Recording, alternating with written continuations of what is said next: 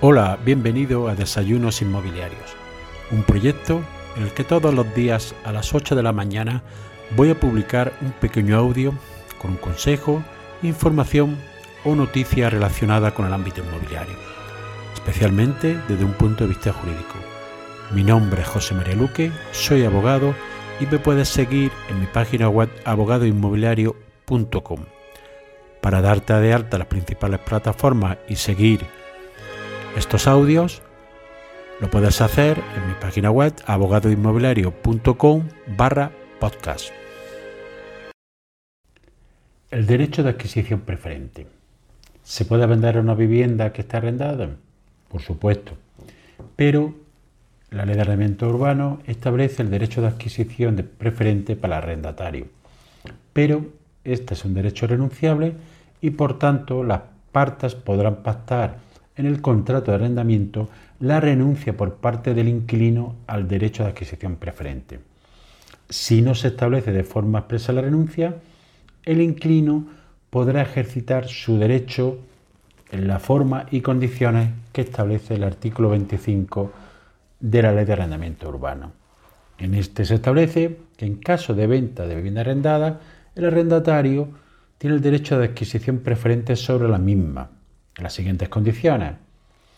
Puede ejercitar un derecho de tanteo sobre la finca arrendada en un plazo de 30 días naturales a contar desde el siguiente en que se le notifique por parte del propietario en forma fehaciente la, la decisión de vender la finca arrendada, el precio y las demás condiciones esenciales de la transmisión. Los efectos de dicha notificación caducan a los 180 días siguientes a la misma. Es decir, si en esos 180 días no se vendiera la finca y se vendiera en un plazo posterior, debería de hacer el propietario un nuevo requerimiento. En este caso, al que se refiere al apartado anterior, de que no se ha realizado la notificación o está caducara, el arrendatario tendría el derecho a ejercitar lo que se conoce como el retracto, es decir, con sujeción a lo que establece el artículo 1518 del Código Civil. También podrá ejercitar este derecho de retracto si en esta notificación que se le realiza se hubiese omitido cualquiera de los requisitos exigidos, así como si resulta un precio efectivo de la compra-venta o menos onerosas sus restantes condiciones esenciales.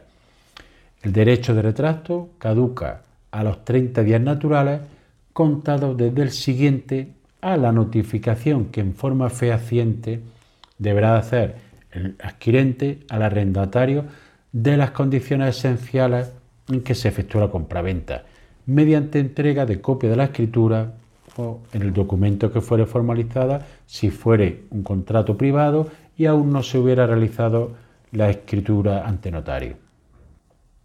El derecho de tanteo o retracto, si se hace con anterioridad a la venta o con posterioridad al retracto, es preferente sobre cualquier otro derecho similar, excepto el que tiene el retracto reconocido al condueño de la vivienda o un retracto convencional que ya figurase escrito en el registro de la propiedad al tiempo de celebrarse el contrato de arrendamiento. No es válido si hubiera una inscripción de un retracto con posterioridad a la fecha del contrato de arrendamiento. Es obligatorio e imprescindible para poder escribir en el registro de la propiedad acreditar que se le ha notificado al arrendatario la venta de la vivienda, ya que si no, el, registrador no va a escribir la nueva compraventa por un defecto eh, de esta notificación.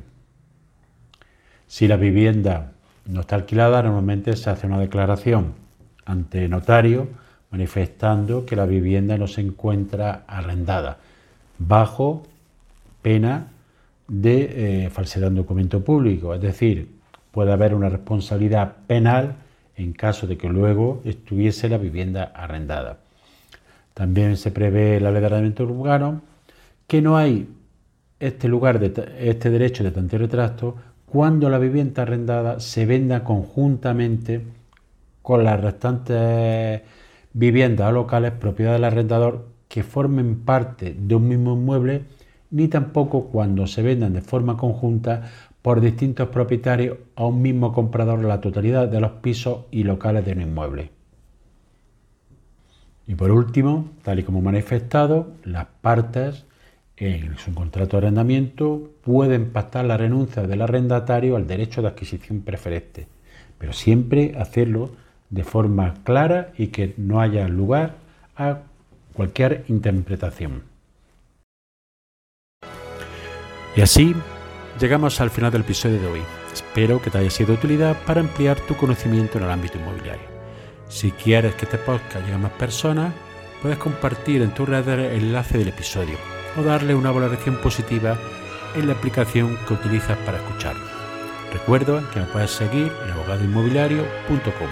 Gracias por escuchar, nos vemos en el siguiente episodio y que tengas un excelente día.